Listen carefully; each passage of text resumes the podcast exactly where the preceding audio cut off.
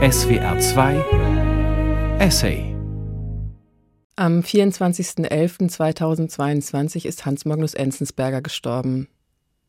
In den 50er Jahren des letzten Jahrhunderts arbeitete Enzensberger beim Süddeutschen Rundfunk und unterstützte Alfred Andersch beim Radio-Essay. In dieser Zeit entstand auch der folgende Essay, der mittlerweile zu den Klassikern der Medienkritik zählt. Mein Name ist Mareike Mage und ich betreue heute beim SWR den Essay. Zur Erinnerung an den Dichter haben wir uns entschieden, den Essay Die Sprache des Spiegels aus dem Jahr 1957 nochmal ins Programm zu nehmen. Verehrte Hörer, unsere Sendung beginnt mit einem kleinen Quiz. Fragen Sie lieber nicht nach den Preisen. Kein kostenloser Aufenthalt an der Riviera ist zu gewinnen, kein einziger Kühlschrank winkt. Selbst Trostpreise können wir Ihnen nicht in Aussicht stellen. Vielleicht haben Sie dennoch Lust, die beiden folgenden Geschichten anzuhören. X der am 9. November im Hospital von S starb, war im Kulturbetrieb seiner Zeit eine Rarität. In seinem kurzen Leben spielte er die Rolle eines Clowns und erreichte auf diese Weise zweierlei. Man zahlte ihm seine Drinks, ohne die er nicht auskommen konnte, und man nahm ihm die bitteren Wahrheiten seiner Dichtung nicht übel. Er wurde schließlich zu einer Art Nationalphänomen.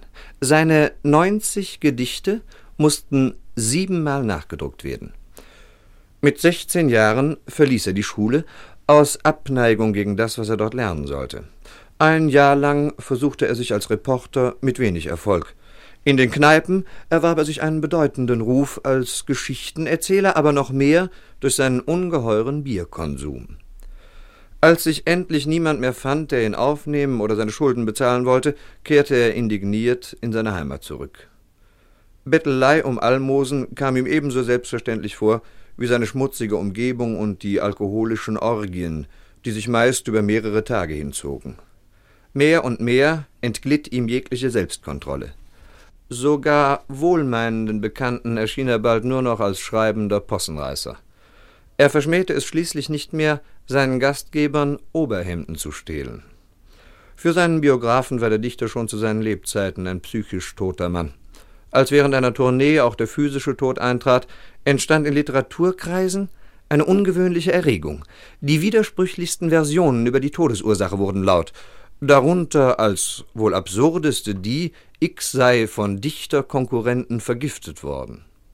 Die glaubwürdigste und wohl auch einzig richtige Version ist die des Arztes vom Gesundheitsamt in S, die besagt, dass X an einer Alkoholvergiftung starb, die durch eine Lungenentzündung kompliziert worden war. Soweit unsere erste Geschichte. Frage 1. Woher stammt die Geschichte? Frage 2. Wer ist X, der Held der Geschichte? Einen Augenblick. Ehe Sie antworten, hören Sie bitte noch die zweite Geschichte an, die zu unserem Quiz gehört. Y, 27, Verwaltungsjurist, wurde am 11. Juni vom Staatspräsidenten von P als Staatssekretär für besondere Aufgaben ins Kabinett berufen. Damit fand eine Blitzkarriere ihren vorläufigen Abschluss, die vor sieben Jahren einigermaßen unrühmlich begonnen hatte. Die juristische Fakultät der Universität Z hatte damals die Dissertation des jungen Y kurzerhand in den Papierkorb gesteckt. Seiner einflussreichen Familie war es trotzdem gelungen, den genialisch angehauchten Versager als Referendar an den Bundesgerichtshof zu lancieren, nachdem er sich durch intime Eroberungen in den Kreisen der Hochfinanz einen gewissen Namen gemacht hatte. Das Aktenderby ließ den eher gefühlig veranlagten Anfänger jedoch zunächst kalt. Stattdessen verfiel er auf die Idee, sich als Sensationsschriftsteller zu versuchen, wobei er rasch einen beachtlichen Riecher entwickelte. Bereits der erste, kess hingehauene und sentimental verbrämte Skandalroman schockierte das internationale Publikum und hatte eine Selbstmordepidemie zur Folge.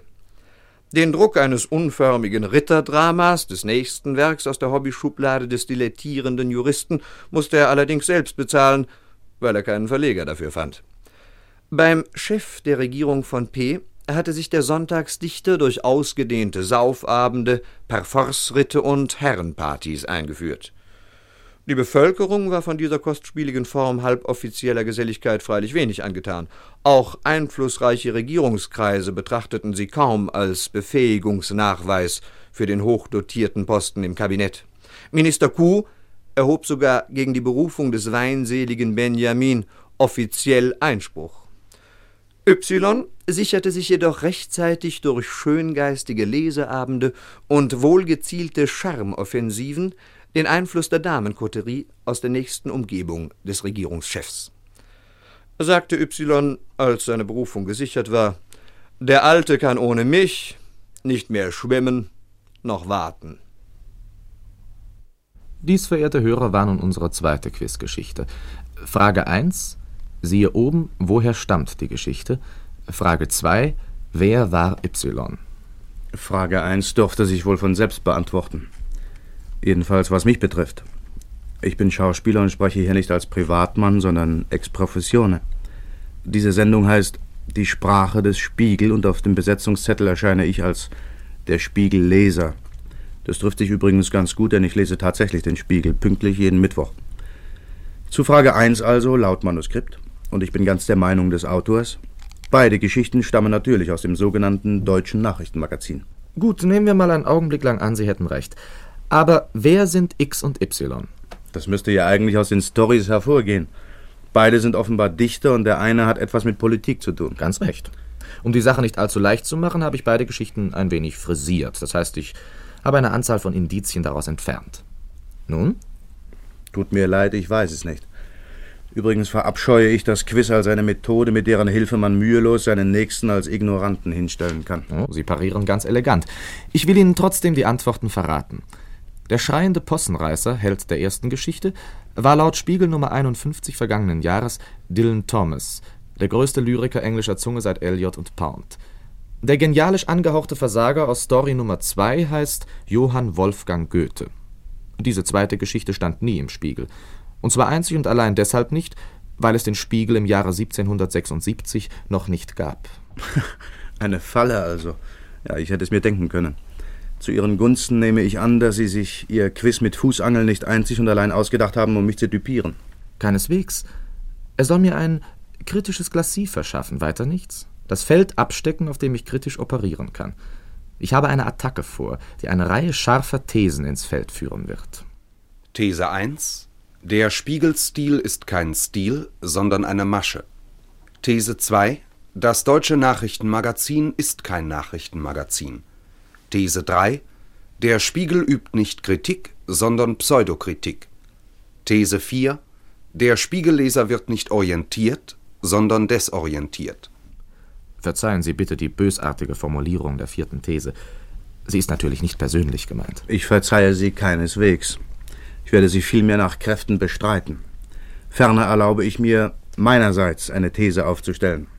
These 5. Der Spiegel ist eine Notwendigkeit. Aber ehe wir uns über diese Sätze streiten, sollten wir ein paar sachliche Vorfragen aus der Welt schaffen. Geschichte, Auflage, Finanzierung, kurz der Unterbau des Unternehmens muss gezeigt werden. Schließlich ist eine Zeitschrift auch ein Geschäft.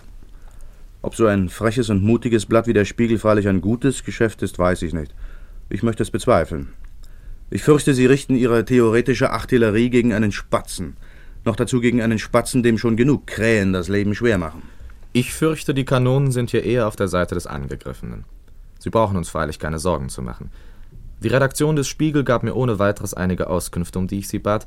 Ja, sie fügte sogar beruhigend hinzu, Interventionsversuche von uns haben Sie nicht zu befürchten. Mit gleicher Post erfuhr ich, dass die Auflage des Magazins zurzeit 279.000 Exemplare beträgt. Der Vergleich mit einem Spatzen trifft also die Sache wohl nicht ganz. Bei einem Gegner von solchem Format müssen die schärfsten kritischen Waffen erlaubt sein. Ihrem Gegner, nicht meinem.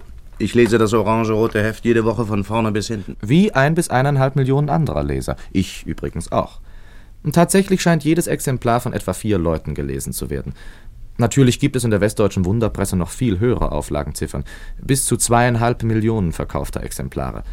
Aber den Spiegel lesen nicht nur die kaufkräftigsten Schichten unserer Gesellschaft, der Heftpreis liegt erheblich über dem anderer wöchentlicher Periodika, sondern, was viel wichtiger ist, die meinungsbildenden Gruppen. Ob ich als Schauspieler besonders meinungsbildend bin, das wäre noch zu fragen. Also Sie kennen den soziologischen Ausdruck. Filialchefs, Gewerkschaftler, Lehrer, Stadträte, Vereinsvorsitzende, Journalisten, Studentenvertreter. Das sind zum Beispiel Leute, die die öffentliche Meinung stark beeinflussen. Durch die Struktur seiner Leserschaft potenziert sich die Wirkung des Spiegel. Daran ist nicht zu zweifeln. Und Sie vermuten nun offenbar einen finsteren Hintergrund, von dem aus mit Hilfe der Zeitschrift die öffentliche Meinung manipuliert wird. Vielleicht teilen Sie sogar die Auffassung des SED-Sekretärs Neumann, der Spiegel sei ein Organ des britischen Geheimdienstes. Das ist natürlich eine reichlich kindische Meinung. Nein, der Spiegel ist das Organ eines einzigen Mannes. Dieser Mann heißt Rudolf Augstein, besitzt über die Hälfte der Anteile der Spiegel Verlags GmbH und ist gleichzeitig Herausgeber der Zeitschrift. Und zwar nicht ein Herausgeber, der sich damit begnügt, die Geschäfte zu überwachen, sondern der wichtigste Mitarbeiter des Blattes, der unter dem Pseudonym Jens Daniel vehemente Leitartikel schreibt und im Grunde wohl der Chefredakteur des Spiegel ist. Ein in Deutschland einzigartiger Fall. Die Besitz- und Finanzverhältnisse des Spiegel liegen damit klarer auf der Hand als die der meisten anderen Presseorgane Deutschlands.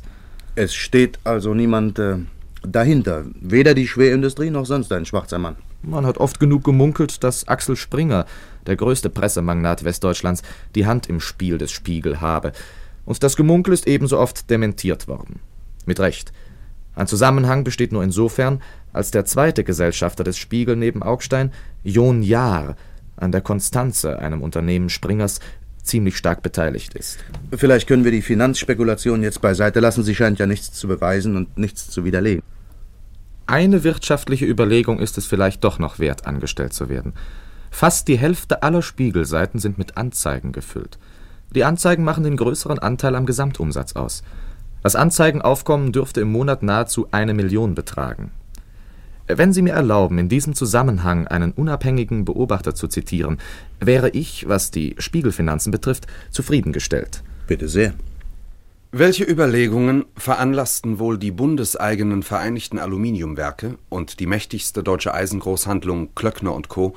Ende Juli 1953 riesige Anzeigen an das Blatt zu vergeben? Gaben sie sich der Illusion hin, dank dieser Werbung auch nur ein einziges Kilogramm Aluminium oder eine Tonne Stabeisen mehr zu verkaufen, als sie ohne die teuren Anzeigen losgeworden wären? Und wie steht es mit einer Anzeige, deren ganzseitiger Text jeden Rekord an lapidarer Kürze schlägt da er nur aus den Worten besteht Handelsunion Aktiengesellschaft Kapital 46 Millionen D-Mark Düsseldorf. Wie viele Leser verbinden überhaupt eine Vorstellung mit der Firma Handelsunion? Womit handelt sie denn? Nur die Eingeweihten wissen, dass es sich um die Zusammenfassung der Handelsfirmen des früheren Stahlvereins handelt. Und selbst sie werden durch das Inserat kaum veranlasst werden, etwa ihre Bezugsquellen zu wechseln oder die Aktien der Handelsunion zu kaufen. Spielt das Publikum bei dergleichen Anzeigen überhaupt eine Rolle? Was ist eigentlich die wirtschaftliche Überlegung, die Firmen wie die Hansa Stahlexport GmbH, Friedrich Grupp, Ruhrstahl AG, Höschwerke AG, Mannesmann AG, Phoenix Rheinrohr AG, Farbwerke Höchst AG, Farbwerke Bayer AG, Schrottag D-Mark usw. So dazu führt, teure Inserate an ein Massenblatt zu vergeben, dessen Leserschaft vornehmlich konsumorientiert ist, die aufgezählten Firmen nur dem Namen nach kennt und nie in die Lage kommen wird, seinen Bedarf an Eisen und Stahl anders als durch den Kauf eines Pakets Nägel oder Schrauben zu decken. Eine wirtschaftliche Ratio haben diese Anzeigen tatsächlich nicht wenn ihnen ein Sinn zukommt, so kann es nur der sein, dass die Inserenten sich durch lukrative Aufträge des Wohlwollens der vielgelesenen als überaus kritisch geltenden Zeitschrift zu versichern trachten. Soweit Kurt Pritzkoleit in seinem Buch Die neuen Herren.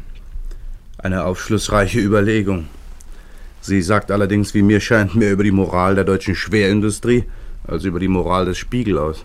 Immerhin scheint sich hier eine Symbiose angebahnt und bewährt zu haben. Mehr wollte ich mit dem Zitat nicht sagen. Gekauft und gelesen jedenfalls wird der Spiegel seiner Anzeigen wegen nicht. Die Wurzeln des Erfolges müssen anderswo liegen. Einer der wiefsten und wendigsten deutschen Journalisten hat die Geschichte dieses Erfolges erzählt. Sie haben es nochmals geschafft. So nannte Kurt Ries seine Sammlung von Aufstiegsromanzen, in der der deutsche Speckansatz seit 1948 glorifiziert wird. In dieser Gesellschaft wirkt Rudolf Augstein etwas deplatziert. Hören wir eine andere Charakterisierung. Ein ganz junger Mensch von äußerster Sensibilität, mit rasiermesserscharfer Intelligenz ausgestattet, erfüllt von Trauer und Pessimismus, von der Sorge, das Gefühl könnte ihn überwältigen und dahin bringen, auf den Schwindel hereinzufallen, voller Degout und voller Erwartung, ob nicht doch vielleicht einmal etwas Unerwartetes passiert, unerwartet für einen, der unausgesetzt alles erwartet und dessen zur Schau getragene Blasiertheit Rüstung ist. So schildert ihn Erich Kubi, der ihn offensichtlich besser kennt als Kurt Ries. Notieren wir rasch noch ein paar Daten. Die erste Nummer erschien unter dem Titel Diese Woche im November 1946 an den Kiosken. Die englische Militärregierung zeichnete verantwortlich dafür. Das Eisen, das sie damit in der Hand hatte, wurde ihr schnell zu heiß. Sie ließ es schon einen Monat später fallen. Der 23-jährige Augstein bekam die Lizenz in seine Hände und taufte die Zeitschrift auf ihren heutigen Namen. Auflage damals 15.000, heute fast das 20-fache. Die Zeitschrift wurde mindestens sechsmal verboten oder beschlagnahmt, ein Parlamentsausschuss wurde nach ihr benannt und heute ist sie eine Institution geworden, die so mächtig ist, dass sie damit rechnen muss, öffentlich kritisiert zu werden. Zu einem Organ, das in Europa ohne Beispiel ist. In Europa. In den Vereinigten Staaten bestehen seit über 30 Jahren durchaus vergleichbare Wochenzeitschriften, und es ist kein Geheimnis, dass sie bei der Entstehung des Spiegel Pate gestanden haben. Ich meine Time und Newsweek. Diese Patenschaft erkennt der Spiegel in seinem Untertitel ausdrücklich an. Dem deutschen Nachrichtenmagazin entspricht The Weekly News Magazine, der Untertitel von Time. Die programmatischen Erklärungen, die das amerikanische Journal über seine Arbeitsweise in einer Jubiläumsnummer zum 25-jährigen Bestehen abgab, decken sich in den meisten Punkten mit dem sogenannten Spiegelstatut, das die Arbeitsweise der Spiegel-Mitarbeiter festlegt. Ich werde Ihnen einige Sätze daraus zitieren. Lieber nicht. Kommen Sie, wenn Sie mir einen Gefallen tun wollen, lieber auf die provozierenden Thesen zurück, die Sie vorhin aufgestellt, aber nicht erläutert, geschweige denn bewiesen haben. Mit Vergnügen. Ich wiederhole. These 1 der Spiegelstil ist kein Stil, sondern eine Masche. Beweis? Sehr einfach. Die Spiegelsprache ist auf alles anwendbar. Sie ist von schlechter Universalität. Schlecht deshalb, weil unkenntlich gemacht wird, was sie erfasst. Unter der Drapierung durch den Jargon haben sie selbst vor wenigen Minuten weder Dylan Thomas noch Goethes Züge wiedererkannt. Aber eins von den beiden Beweisstücken haben Sie doch selbst hergestellt. Ohne dass Sie, verehrter Spiegelleser, es bemerkt hätten. Sie haben die Existenz eines Spiegelstils eben dadurch bewiesen, dass Sie ihn imitiert haben. Äußerstenfalls könnten Sie behaupten, er sei schlecht. Keinesfalls er sei inexistent.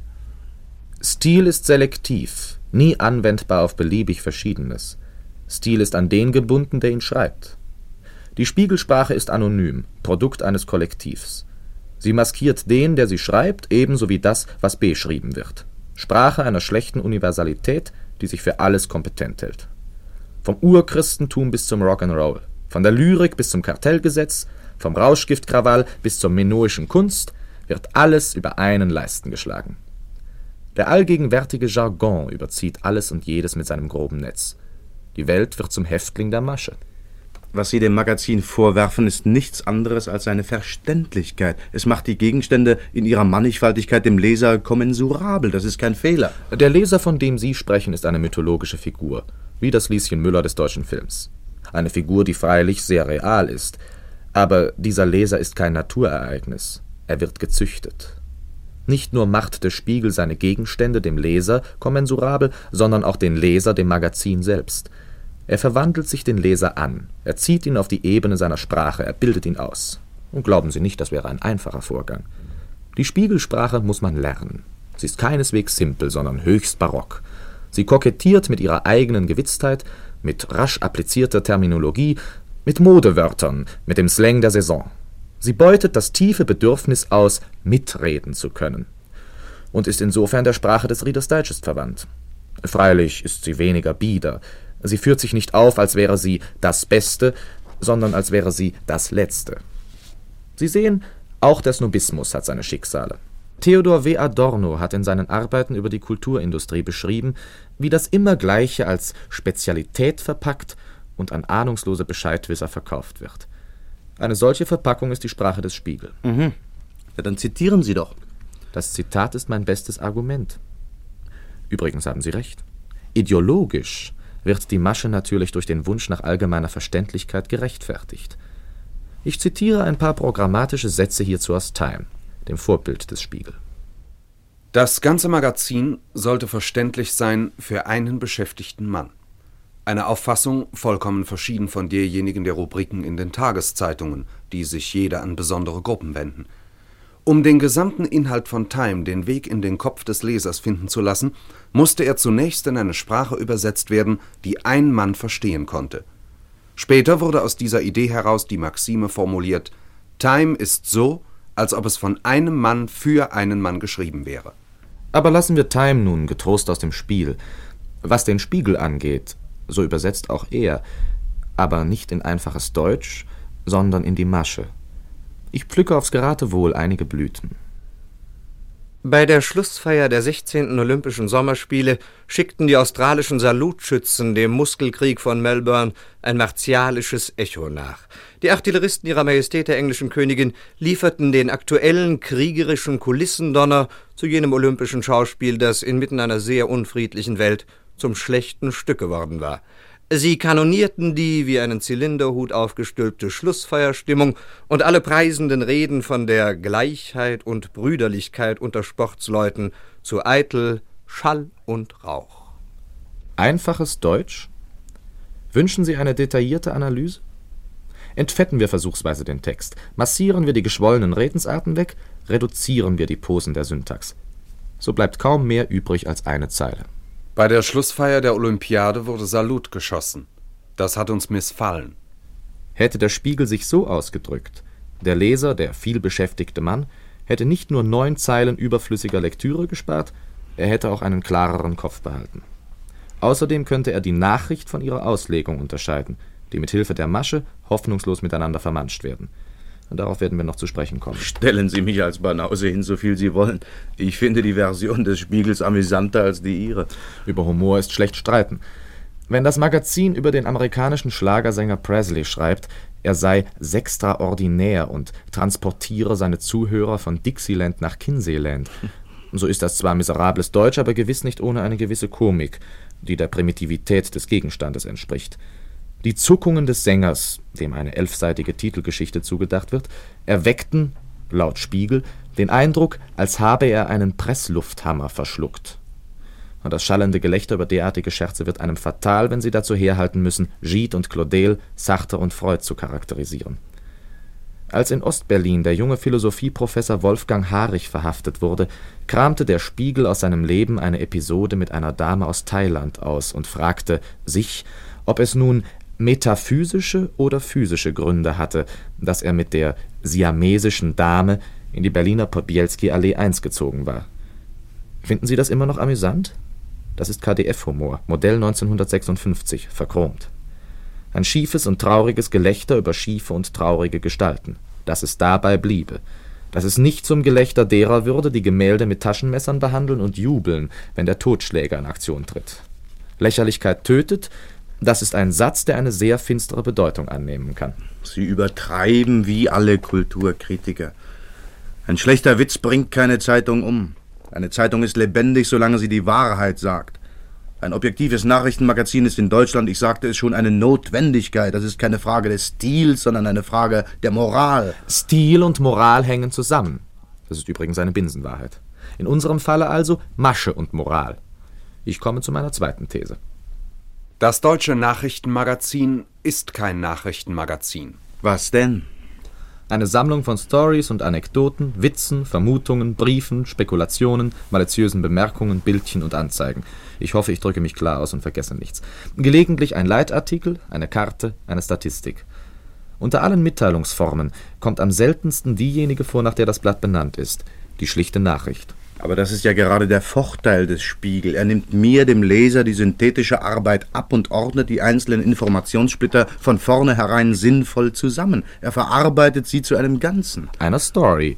Wie es im Spiegelstatut heißt, die Form, in der der Spiegel seinen Nachrichtengehalt an den Leser heranträgt, ist die Story. Der Sinn der Story ist es, die Nachricht in ein pseudoästhetisches Gebilde zu verwandeln, sie aus dem Kontext der Situation zu entfernen. Eine echte Nachricht hat eine genau angebbare Quelle. Nicht umsonst wird sie in keiner Zeitung wiedergegeben, ohne dass diese Quelle, das Zeit und Ort ihrer Entstehung angegeben würden. Nachrichten sind für Unterhaltungszwecke im Allgemeinen ungeeignet. Sie sind kein Genuss, sondern ein Orientierungsmittel. Dagegen stellt die Story ganz andere Bedingungen. Sie muss Anfang und Ende haben, eine Handlung und vor allem einen Helden. Echte Nachrichten ermangeln leider oft dieser Eigenschaften. Umso schlimmer für die Nachrichten, scheint sich der Spiegel zu sagen. Aber der Held einer solchen Story kann durchaus ein neuer Lokomotivtyp sein oder eine Operationsmethode. Ich zitiere Ihnen noch einmal aus dem Spiegelstatut. Nichts interessiert den Menschen so sehr wie der Mensch. Darum sollten alle Spiegelgeschichten einen hohen menschlichen Bezug haben. Sie sollten von den Menschen handeln, die etwas bewirken. Was mit dem hohen menschlichen Bezug gemeint ist, weiß ich nicht genau. Weder besonders schön noch besonders anziehend, als Legende zu einem Porträt Sartres, der bekanntlich schielt. Aber Time kann uns über den Helden der Story noch genaueres, nämlich seinen ideologischen Hintergrund, mitteilen. Die Nachrichten entstehen nicht durch geschichtliche Kräfte oder Regierungen oder Klassen, sondern durch Individuen. Damit ist der Held gerechtfertigt. Die Geschichte besteht aus Geschichtchen. Human Interest, Stories aus Fleisch und Blut. Solche Parolen gründen auf der Scheinwahrheit, dass Geschichte von Einzelnen gemacht wird. Der primär gesellschaftliche Charakter historischer Erscheinungen wird mit einem Seitenhieb auf den marxistischen Klassenbegriff geleugnet. Die Anekdote bestimmt die Struktur einer solchen Berichterstattung. Die Historie wird zum Histörchen. Wenn Sie schon hinter dem simplen Trick der Story eine Geschichtsauffassung suchen, dann ist sie jedenfalls demokratisch, eben weil sie es auf den Einzelnen, nicht aufs Kollektiv abgesehen hat. Dieser Einzelne, wie er übrigens auf dem Umschlag des Magazins sichtbar wird, ist aber gerade der Prominente. Nicht der einfache Bürger, sondern der potenzielle Führer wird hier als naturalistische Ikone präsentiert. Das Gesetz der Story verlangt, dass Geschichte zum biografischen Detail werde. Die ungarische Oktoberrevolution zum Beispiel verwandelte sich unversehens in eine Titelgeschichte über Nagy, der auch auf dem Umschlag erschien. Jeder aufständische Arbeiter hätte das historische Ereignis besser repräsentiert als dieser hilflose Mann. Geschichte wird von Menschen gemacht, aber nicht von prominenten Individuen, von fetischähnlichen Figuren, denen abzugucken wäre, wie sie sich räuspern und wie sie spucken. Immer noch besser ein fetter Politiker auf dem Umschlag als jede Woche ein und dasselbe Glamour-Girl. Aber lassen wir die müden Helden ruhen. Ich gebe Ihnen gerne zu, dass jede Nachricht eine Quelle haben muss. Die Quellen des Spiegel mögen zuweilen trübe sein, aber sie sind fast ausnahmslos zuverlässig. Das ist sehr wichtig. Offenbar hat das Magazin ein sehr großes und gut funktionierendes Korrespondentennetz. Die durchschnittliche Tageszeitung macht sich die Nachrichtenbeschaffung doch ziemlich leicht. Sie zapft Fern- und Hellschreiber an und zieht aus diesem Material aus, was der Redaktion wichtig zu sein scheint. Der Spiegel lässt sich seine Informationen etwas kosten und er prüft sie nach. Das ist richtig. Nur nützt es Ihnen, dem Leser, wenig. Denn die Fakten, die derart mühselig und sorgfältig ermittelt werden, bleiben Ihnen ja verborgen. Sie werden verpackt. Wir haben gesehen, wie. Das Postulat des Spiegelstatuts alle im Spiegel verarbeiteten Nachrichten müssen unbedingt zutreffen. gilt vom Gesichtspunkt des Reporters, nicht von dem des Lesers aus. Wenn bei einer Umfrage im Jahre 1954 91 Prozent der teilnehmenden Leser der Meinung waren, der Spiegel sei objektiv, so erlagen sie wohl der gleichen Täuschung wie Sie. Objektivität ist ein Kriterium, das auf die Story schlechterdings nicht anwendbar ist. Maßgebend für das Gelingen einer Story ist einzig und allein ihr Effekt. Die Forderung nach Richtigkeit geht nicht, wie bei der Nachricht, aus ihrem Wesen hervor, sie wird von außen an sie herangetragen. Ja, genau genommen kann eine Story gar nicht richtig sein, sondern höchstens die in ihr verarbeiteten Details. Nur in diesem Sinn kann davon gesprochen werden, dass der Spiegel die Wahrheit sagen will. Ja, muss. Nicht Richtigkeit, sondern Unangreifbarkeit wird ihm abverlangt, und zwar aus rein juristischen Gründen. Als falsch gilt in diesem Verstand nur eine Behauptung, die zu einem Rechtsstreit führen kann, der für die Zeitschrift aussichtslos wäre. Statt von Richtigkeit sollte man daher, wenn Sie mir das Wort gestatten, lieber von Un-Unrichtigkeit sprechen. Moralisch gesprochen ist eine doppelte Verneinung nicht, wie in der Logik, mit einer Bejahung identisch. Ich hoffe, Sie überzeugt zu haben. Selbst wenn ich Ihrer These, der Spiegel sei kein Nachrichtenmagazin, zustimmen würde, so bewiese das doch nur, dass sein Untertitel, nicht aber dass sein Verfahren angreifbar wäre. Die Nachricht ist keineswegs die einzige, ja nicht einmal unbedingt die wichtigste Form journalistischer Äußerung. Denken Sie etwa an den äh, Kommentar, an die Glosse, an den Leitartikel. Für den Leitartikler des Spiegel, Jens Daniel, habe ich nur Hochachtung und Bewunderung übrig.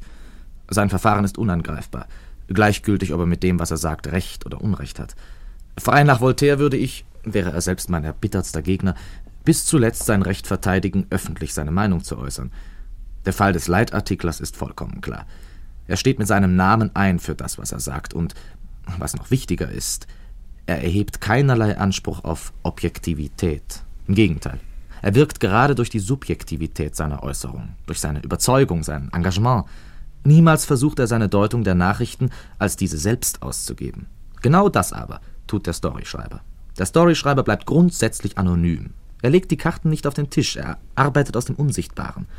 Und das rührt nicht von seiner persönlichen Bosheit, sondern von den Gesetzen seiner Form her, die eine ästhetische Form ist. Story ist Fiktion. Dementsprechend muss sich ihr Verfasser als Erzähler aufführen, als allgegenwärtiger Dämon, dem nichts verborgen bleibt und der jederzeit, wie nur je ein Cervantes ins Herz des Don Quixote, ins Herz seines Helden blicken kann. Während aber Don Quixote von Cervantes abhängt, ist der Journalist der Wirklichkeit ausgeliefert. Deshalb ist sein Verfahren im Grunde unredlich, seine Omnipräsenz angemaßt. Zwischen der simplen Richtigkeit der Nachricht, die er verschmäht, und der höheren Wahrheit der echten Erzählung, die ihm verschlossen bleibt, muss er sich durchmogeln. Er muss die Fakten interpretieren, anordnen, modeln, arrangieren, aber er darf es nicht zugeben, nicht Farbe bekennen, sich keine Blöße geben. Eine verzweifelte Position. Um sie zu halten, sieht sich der Storyschreiber gezwungen zu retuschieren, zwischen den Zeilen zu schreiben. Ich kenne keine Publikation, die es in der Technik der Suggestion, des Durchblickenlassens, der Insinuation weitergebracht hätte als der Spiegel. Die Wahrheit ist dieser Technik allerdings gegenüber wehrlos. Sie wird durch sie nicht aufgehellt, sondern paralysiert. Fällt Ihnen nicht auf, welche Vorteile ein journalistisches Verfahren, wie Sie es beschreiben, bietet? Dass es hier und heute, wie übrigens eh und je, Wahrheiten gibt, die nur zwischen den Zeilen öffentlich bekannt gemacht werden können, ist doch kein Geheimnis. Ich für meinen Teil bin der Ansicht, dass über sie lieber andeutungsweise als gar nicht geschrieben werden soll. Ihrer ästhetischen Argumentation gegen die Story habe ich nichts entgegenzusetzen als die Erfahrung, dass eine Spiegelgeschichte gewöhnlich eine höhere Dosis Kritik enthält als 30 Nummern einer seriösen Tageszeitung. Damit wären wir bei meiner dritten These angelangt. Der Spiegel übt nicht Kritik, sondern Pseudokritik. Mit dieser These haben Sie sich entschieden zu weit vorgewagt. Ich sehe vergnügt den Kunststücken entgegen, zu denen Sie werden greifen müssen, um sie zu verteidigen. Oh, freuen Sie sich nicht zu früh. Mein Argument ist äußerst einfach. Um echte Kritik zu üben, muss man Stellung beziehen. Also genau das tun, was der Storyschreiber, wie wir gesehen haben, nicht tun kann. Bisher sind alle Beobachter daran gescheitert, dem Spiegel irgendwelche Überzeugungen zuzuschreiben. Wer es versucht, erntet nur triumphierende Hinweise auf die Unabhängigkeit und Objektivität des Blattes. Die Ideologie des Spiegel ist eine skeptische Allwissenheit, die an allem zweifelt, außer an sich selbst.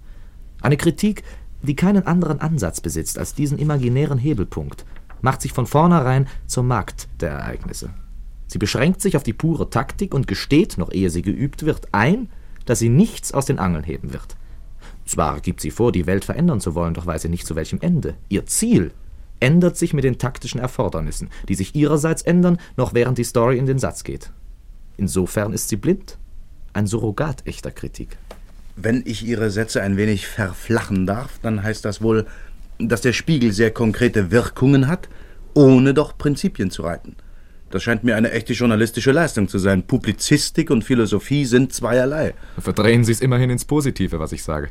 An der Sache ändern Sie durch diese Umkehrung nichts. Ich bin sogar genötigt, mit meiner These noch einige Schritte weiterzugehen. Dass der taktische Realismus des Magazins keine radikale Fragestellung zulässt, haben wir gesehen. Dem ist hinzuzufügen, dass der Anstrich der Radikalität jedoch jeder Zeile, die darin erscheint, sorgfältig gegeben wird. Das Surrogat stellt sich als das Echte hin. Und umgekehrt, wo radikale Fragen gestellt werden, verdächtigt der realpolitische Spiegel sie, indem er sie suffisant belächelt, als Surrogat. Wie immer diskreditiert die falsche Kritik die wahre. Es bleibt ja keine andere Wahl. Sie weichen meiner Replik aus. Grundsatzfragen sind, ich sagte es schon, keine Sache des Journalismus. Taktischer Realismus ist für den Publizisten kein Makel, der ihm vorzuwerfen, sondern eine Arbeitsvoraussetzung, die ihm zuzubilligen ist. Europas beste Wochenzeitungen, The New Statesman and Nation, L'Express, France Observateur und viele andere beweisen das Gegenteil. Das kleinste taktische Detail wird für sie zum Anlass einer kritischen Wurzelbehandlung.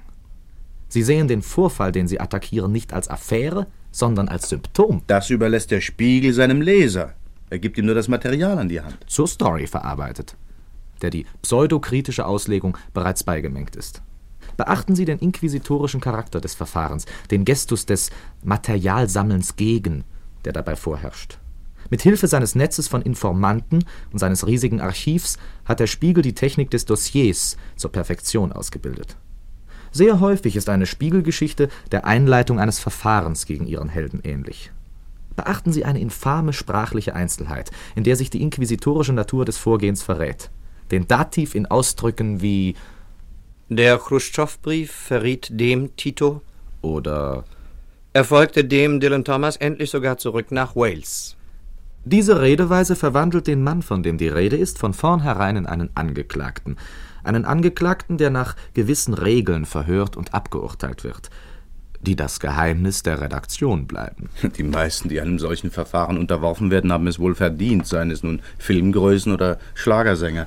Im günstigsten Fall wird die Schnulze durch die Schnulze zweiten Grades kritisiert.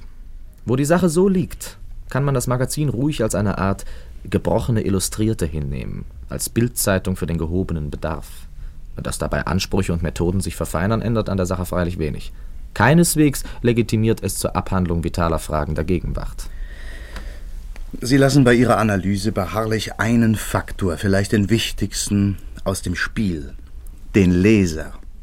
Ich darf an seine Existenz erinnern. Der Spiegelleser ist mit dem illustrierten Konsumenten nicht identisch, ja nicht einmal vergleichbar. Wer eine Illustrierte liest, wird unterhalten. Wer den Spiegel liest, wird zwar ebenfalls nicht gelangweilt, ein Umstand, den Sie nicht müde werden, in Vorwürfe auszumünzen, doch war er, wenn er das Heft zuschlägt, nicht nur Zuschauer einer Revue, Sterngucker, quicker Betrachter, sondern zugleich Student, Lernender. Während jener ahnungslos bleibt, weiß er Bescheid. Sie spielen mir die Bälle zu. Gehen wir über zu These 4. Der Spiegelleser wird nicht orientiert, sondern desorientiert. Wissen Sie, verehrter Spiegelleser, dass Ihr letzter Satz das Echo eines Werbespruchs ist, den das Magazin bei einer Inseratenkampagne benutzt? Wer möchte nicht, wie Theseus, sicher gehen? Wie schön ist das Gefühl, ich weiß Bescheid. Der Spiegel ist, Sie werden selber sehen, der Ariadne Faden unserer Zeit. Für das Porträt des idealen Spiegellesers, das ich nun skizzenhaft entwerfen will, liefern diese Slogans sehr brauchbare Züge. Ich zitiere noch zwei von ihnen. Der Spiegel leuchtet hinter die Kulissen unseres lärmerfüllten Welttheaters. Und? Hingegen ich, der Weise les im Spiegel die Hintergründe. Ich beginne also. Als Ausgangspunkt kann dienen, dass der Leser als Tabula rasa vorgestellt wird. Nichts wird bei ihm vorausgesetzt als die Kenntnis des Jargons. Auf diese Tabula rasa werden nun scheinbar unverrückbare objektive Bilder projiziert, die aber nur virtuell vorhanden sind. Sie sind Phantome. Taucht der abgebildete Sachverhalt von neuem auf, so sind sie verflogen. Der Kontext muss immer wieder von neuem geboten werden. Der Spiegelleser ist ein Wesen ohne Herkunft, ohne Geschichte und ohne Gedächtnis. Er ist das eigentlich ahistorische Wesen. Historizität und Gedächtnis ersetzt ihm das Archiv des Magazins, ein ungeheurer Tatsachensilo. In ihm ist alle Vergangenheit omnipräsent, wie die Gegenwart im Reporter. Die historische Dimension entfällt für den Leser ebenso, wie die Form der Story sie negiert. Da alle gegebenen Sachverhalte als prinzipiell unbekannt dargestellt werden, verleiht ihnen erst das Magazin die Würde des Vorhandenen.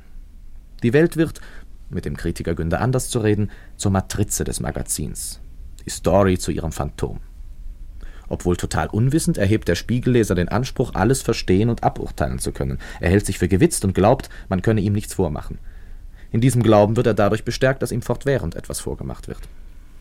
Hm. Sind Sie mit Ihrer Philippika zu Ende? Noch nicht. Dem Leser, Ihnen mit Verlaub zu sagen, wird eine Überlegenheit suggeriert, die er in Wirklichkeit nicht besitzt. Nicht die Rolle eines Handelnden, sondern die eines Zuschauers wird ihm dabei zugespielt. Die Einblicke und Enthüllungen, die ihm das Magazin verschafft, machen ihn zum Voyeur. Er darf, ohne dass er für irgendetwas verantwortlich wäre, hinter die Kulissen sehen. Was ihm geboten wird, ist die Position am Schlüsselloch. Die Entscheidung nimmt ihm das Magazin ab. Sie wird in der Story präfabriziert. Während die Nachricht als zuverlässiges Mittel zur Orientierung eigenen Verhaltens dient und insofern ein Produktionsmittel ist, bleibt die Story reines Konsumgut. Sie wird verzehrt und hinterlässt nur emotionale Rückstände, die als Ressentiment wirksam werden, zum Beispiel Neid oder Schadenfreude. Zwar enthalten viele Stories versteckte Aufforderungen zum Handeln, aber diese Aufforderungen ergehen nie an den Leser, sondern an den jeweils anderen, der angegriffen, enthüllt wird. Moralisch entlastet das Verfahren sogar den Konsumenten, indem es ihm jegliche Verantwortung abnimmt und ihm die Schlechtigkeit der Welt wöchentlich einmal vor Augen führt, die Schlechtigkeit der anderen, mit denen er nichts zu tun hat, für die er nicht einzustehen braucht, die er nicht beeinflussen kann. Intellektuell klärt es ihn über seinen faktischen Zustand, den der Ignoranz, keineswegs auf, sondern verschleiert ihn im Gegenteil mit allen Mitteln. Nicht Orientierung, sondern ihr Verlust ist die Folge. Quod erat demonstrandum. Ich habe den Eindruck, Sie meinen mit alledem mich, den Leser. Aber Ihr Raisonnement erreicht mich nicht. Sie gehen a priori vor, ich bin Empiriker. Den idealen Spiegelleser gibt es nicht, sondern nur Leute wie Sie und mich, die zu ihm so lange greifen werden, bis eine bessere Zeitschrift ihn ersetzt. Mit einer Anerkennung Ihrer Thesen dürfen Sie übrigens erst rechnen, wenn Sie sie philologisch am Text belegen, statt sie abstrakt zu deduzieren. Dazu bin ich gern bereit. Rollen wir also die ganze Frage an einem größeren Fall auf. Ich schlage den Fall Sartre vor, der den Spiegel mehrfach beschäftigt hat. Beachten Sie bitte, dass es sich hier für uns nicht darum handeln kann, sachliche Fehler zu konstatieren oder Person und Werk Sartres zu diskutieren. Ich werde deshalb nur Spiegeltexte zitieren und sie nur in Bezug auf unsere Sache, also auf Masche und Moral der Zeitschrift, kommentieren. Damit es uns leichter fällt, streng bei der Darstellungsweise zu bleiben, will ich den Namen Sartre durch eine Chiffre ersetzen. Nennen wir den Helden der Story also J, ihre Heldin Simone de Beauvoir Z. Ich beginne mit Proben aus einem Artikel vom Februar 1948. Titel Prophete rechts, Prophete links und J in der Mitte.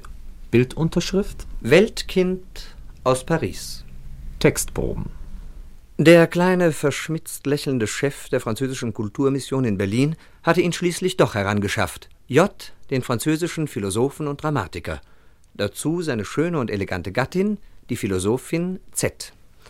Elisabeth Langesser, Berlins größte Dichterin, überreichte einen kostbaren Blütenzweig. Vor 20 Jahren hatte J. in Berlin seine ersten Studien betrieben, ein unbekannter Ausländer damals. Diesmal genoss J. Berlin in vollen Zügen. Alle drei Rundfunksender holten ihn vor ihre Mikrofone.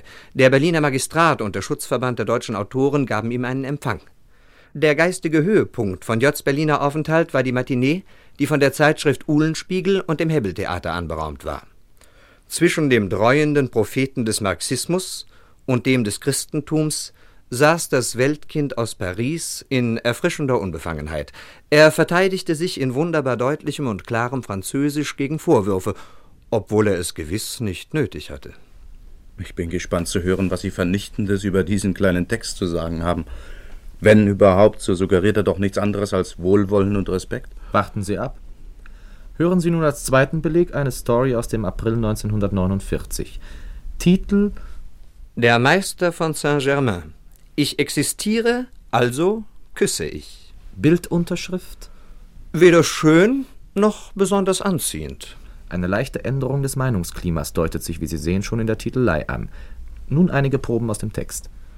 Der wahrscheinlich genialste geistige Aufwiegler Frankreichs seit Voltaire, so hat ein französischer Kritiker J. genannt, bewundernd, obwohl er ihm einige erhebliche philosophische Widersprüche nachwies. J. ist Philosoph, Dramatiker, Kritiker und nicht zuletzt politischer Schriftsteller, ein Literat lateinischer Prägung, wie es der alte Voltaire auch war.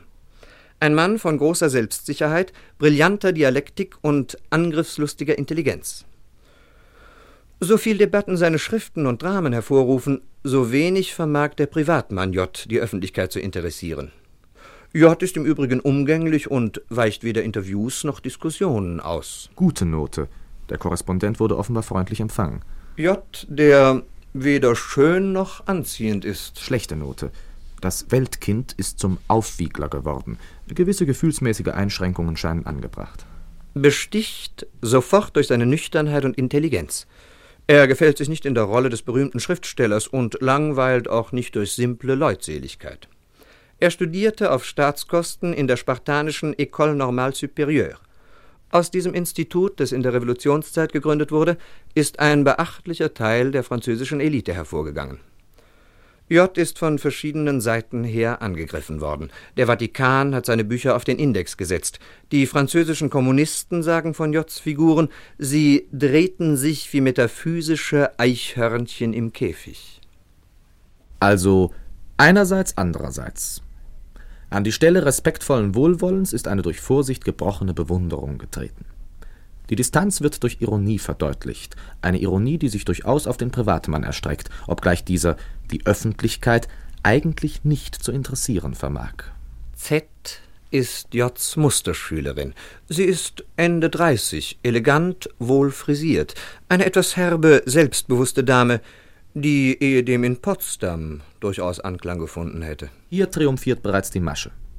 Die schöne, elegante Gattin von ehedem ist zur Musterschülerin abgesunken. Das schmückende Beiwort elegant ist geblieben, aber modifiziert durch wohlfrisiert. Statt schön wird sie nunmehr etwas herb genannt. Der Ausdruck Anklang finden verweist zweideutig auf Privates, wird aber durch den völlig unmotivierten Hinweis auf Potsdam ironisch aufgefangen. Z wird zur komischen Person gemacht, ohne dass der Schreiber zu fassen wäre. Unter J's Führung trat jene demokratische Literaturfront in Erscheinung, der die Regierungen der Dritten Front manche Unterstützung verdanken. J versteht unter sozialer Demokratie eine Demokratie, die dem Einzelnen wirklich freie Wahl lässt und ihn nur durch Eigenverantwortlichkeit bindet. Politisch scheint J also eine gewisse Rolle zu spielen. Seine Äußerung Ich weigere mich zwischen Amerika und Russland zu wählen. Ich wähle den Frieden. stimmt mit dem alten Wort vom Weltkind in der Mitte überein und kann tolerant zitiert werden. Aber sehen wir zu, wie sich die Sache sieben Jahre später ausnimmt. Belegstück Nummer 3 vom Dezember 1956 trägt den Titel Der arme Mitläufer J. und die Bildunterschriften Von den Barrikaden gefallen. Denkende Menschen als Zierat der Partei. Und nun einige Proben aus dem Text. Der Aufhänger der Story ist der Brand des Hauptquartiers der KP Frankreichs, das Demonstranten angezündet hatten.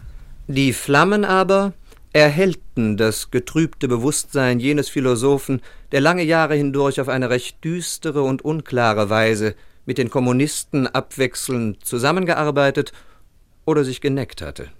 Der zwölf Jahre währende Flirt zwischen J und den Kommunisten kann als typisch gelten für die Bewusstseinslage eines ganzen Hümpels von Intellektuellen in und außerhalb Frankreichs, denen der Ideenkult Ersatz für die bescheidene Redlichkeit des Tages ist.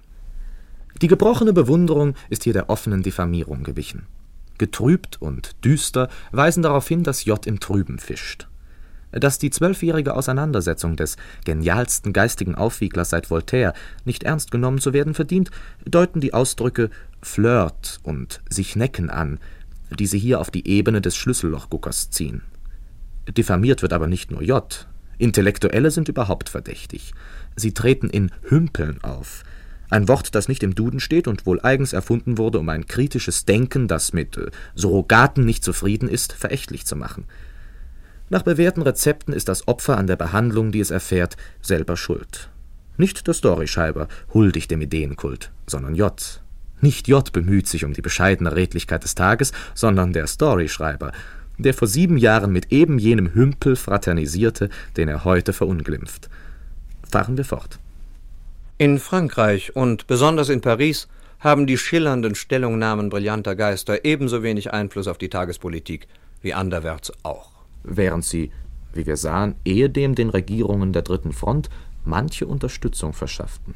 Aber immerhin konnte die KP Frankreichs sich bislang auch die Anflüge intellektuellen Verhaltens schenken, solange erlauchte Reisegefährten wie J in der Kutsche hockten. Erlauchte Reisegefährten. Eine ironische Reverenz, die sich den Anschein gibt, ihr Opfer zu achten. Beachten Sie auch, wie die Redensart in der Kutsche hocken dem Storyschreiber eine genaue Definition des Verhältnisses erspart, in dem J zur Partei stand und steht. Nach der Befreiung kultivierte er seinen Horror gegen die Selbstzufriedenheit und das gute Gewissen um ihn herum. Da die Ehrenhaftigkeit dieser Haltung über allen Zweifel erhaben ist, kann sie nur durch den Jargon, um darin zu bleiben, madig gemacht werden. Wer seinen Horror kultiviert, leistet sich offenbar einen intellektuellen Privatspaß auf Kosten seiner Mitwelt. Wie viele Moralisten vor ihm stand er gefühlsmäßig auf der Seite der Unglücklichen, der Unterdrückten, der zu kurz gekommenen, denen er die frohe Botschaft der humanen Gerechtigkeit verhieß. Gefühlsmäßig will sagen, ohne rationale Überprüfung seiner Position. Die Unglücklichen sind zugleich zu kurz gekommene. Arme Schlucker, die es eben nie zu etwas bringen. Mit köstlichem Humor ergötzt sich der Storyschreiber an der Vorstellung, dass ihnen ein Philosoph eine frohe Botschaft verheißt. Ein Wanderprediger wie Billy Graham, für Realisten nichts weiter als ein Anlass zum Spott. Das hatten freilich schon andere vor ihm getan, aber J war bereit, einen Schritt weiter zu gehen. Es ist unser Ziel, schrieb er 1945, die bestehende Gesellschaftsordnung zu ändern. Damit geriet er wie von selbst in die Nachbarschaft der Kommunisten. In diesem Satz lässt die Pseudokritik die Katze aus dem Sack.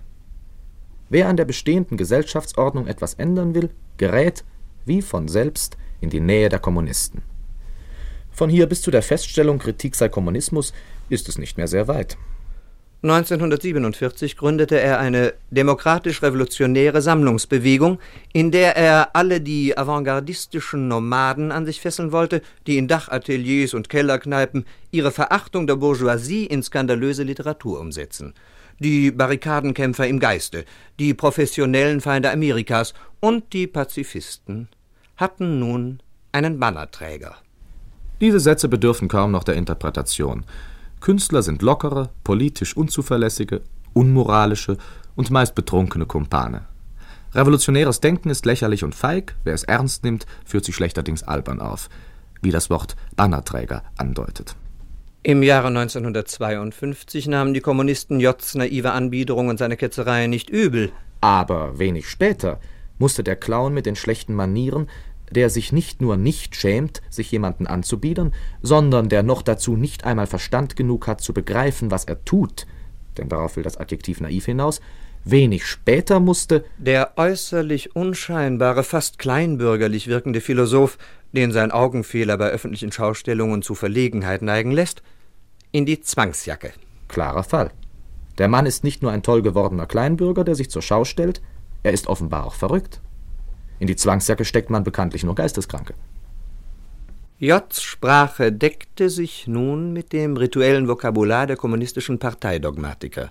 Nach jesuitischem Vorbild machte er geistige Vorbehalte, aber er glaubte, dass er einen Pakt eingegangen sei, der ihn zwar nicht als Philosophen, wohl aber als Laienbruder eines proletarischen Ordens verpflichtete, dessen barockes Ritual er zu respektieren habe. Hier macht sich der Storyschreiber ein anderes Ressentiment zunutze dumpfe antiklerikale Gefühle, besonders gegen Mönchsorden. Die Ausdrücke Ritual, Dogma, Jesuitisch, Laienbruder, Orden entstammen sämtlich der klerikalen Sphäre und haben mit der Sache selbst nicht das geringste zu tun. Hier wird beim Leser eine Geisteshaltung vorausgesetzt, die sich fälschlich für Aufklärung hält. Zur Erzielung des gewünschten Resultats sind alle Mittel recht. Als Pariser Schläger das Gebäude der Humanité in Brand setzten, riss der Tempelvorhang vor den Geheimnissen des JN2 und gab den Blick frei auf jene seltsame Mischung von Charlatanerie, politischer Weltfremdheit und äh, gemeinplätzigen Philosophemen, die von diesem brillanten Geist ausgekocht und einer staunenden intellektuellen Mitwelt als Heilstrank serviert worden war. Heilstrank und Tempelvorhang siehe oben. Kontext und Phrasierung verwandeln beide Vokabeln in üble Propagandawerkzeuge. Ein Heilstrank, der serviert wird wie ein Cocktail, ist eo ipso gefälscht. Der politische Schriftsteller und Literat lateinischer Prägung, wie es der alte Voltaire auch war, hat sich unversehens in einen Scharlatan verwandelt, der politisch einfach weltfremd ist. Wo sind nur die Nüchternheit und die Intelligenz geblieben, durch die er einst bestach? Plötzlich reichen sie nur noch zur Entwicklung gemeinplätziger Philosopheme aus, wie der Storyschreiber jeder Trivialität abhold, befremdet bemerkt. J. verurteilte die sowjetische Aktion in Ungarn uneingeschränkt, allerdings mit Argumenten, die den Bankrott seiner politisch-philosophischen Konstruktionen deutlich machen. Zur Verdeutlichung: Konstruktionen sind blutleer. Der Bankrott ist für den Erfolgsbürger dasselbe wie die Hölle für Dante. Der bedrängte Glasperlenspielmeister sophistischen Wortgedrechsels wich vor dieser redlichen Entscheidung zurück und flüchtete sich in sein Spezialgebiet, in die Dialektik. Zur Verdeutlichung das Glasperlenspiel ist eine Angelegenheit von weltabgewandten Phantasten, die eine Etage im elfenbeinernen Turm bewohnen. Wortgedrechsel sind Formulierungen, die sorgfältiger sind als die des Storyschreibers, und Dialektik ist ein Spezialgebiet, das den normalen Menschen nichts angeht und keine Denkmethode zur Ermittlung der Wahrheit, sondern ein Refugium für Denker, die nicht mehr aus noch ein wissen. Die Notlage des armen J muss äußerst prekär gewesen sein, wenn der klassische Barrikadenjargon linker Intellektueller seine letzte Deckung ist. Zur Verdeutlichung, linke Intellektuelle sind Leute, denen eigene Formulierungen nicht einfallen und die dafür mit einer besonders dummen Art von Jargon hantieren, dem Barrikadenjargon. Barrikaden dienen, wie man unlängst in Budapest gesehen, zur Herstellung von Jargon. Der Spiegel weiß sich von solchen Sprachverwirrungen frei. Es liegt nahe, nach einem anderen Schlüssel für Js angeblichen Abfall vom Kommunismus zu suchen. Und es fällt schwer, opportunistische Gründe auszuschließen.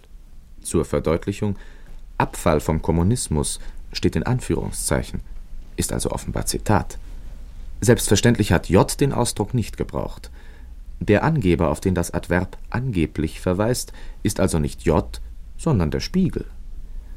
Ein sorgfältiger Vergleich der drei Artikel, die Sie hörten, einen aus dem Jahre 1948, einen von 1949 und einen von 1956, dürfte auch den letzten Zweifel daran beheben, auf wessen Seite der Opportunismus zu suchen ist, von dem der Spiegel spricht.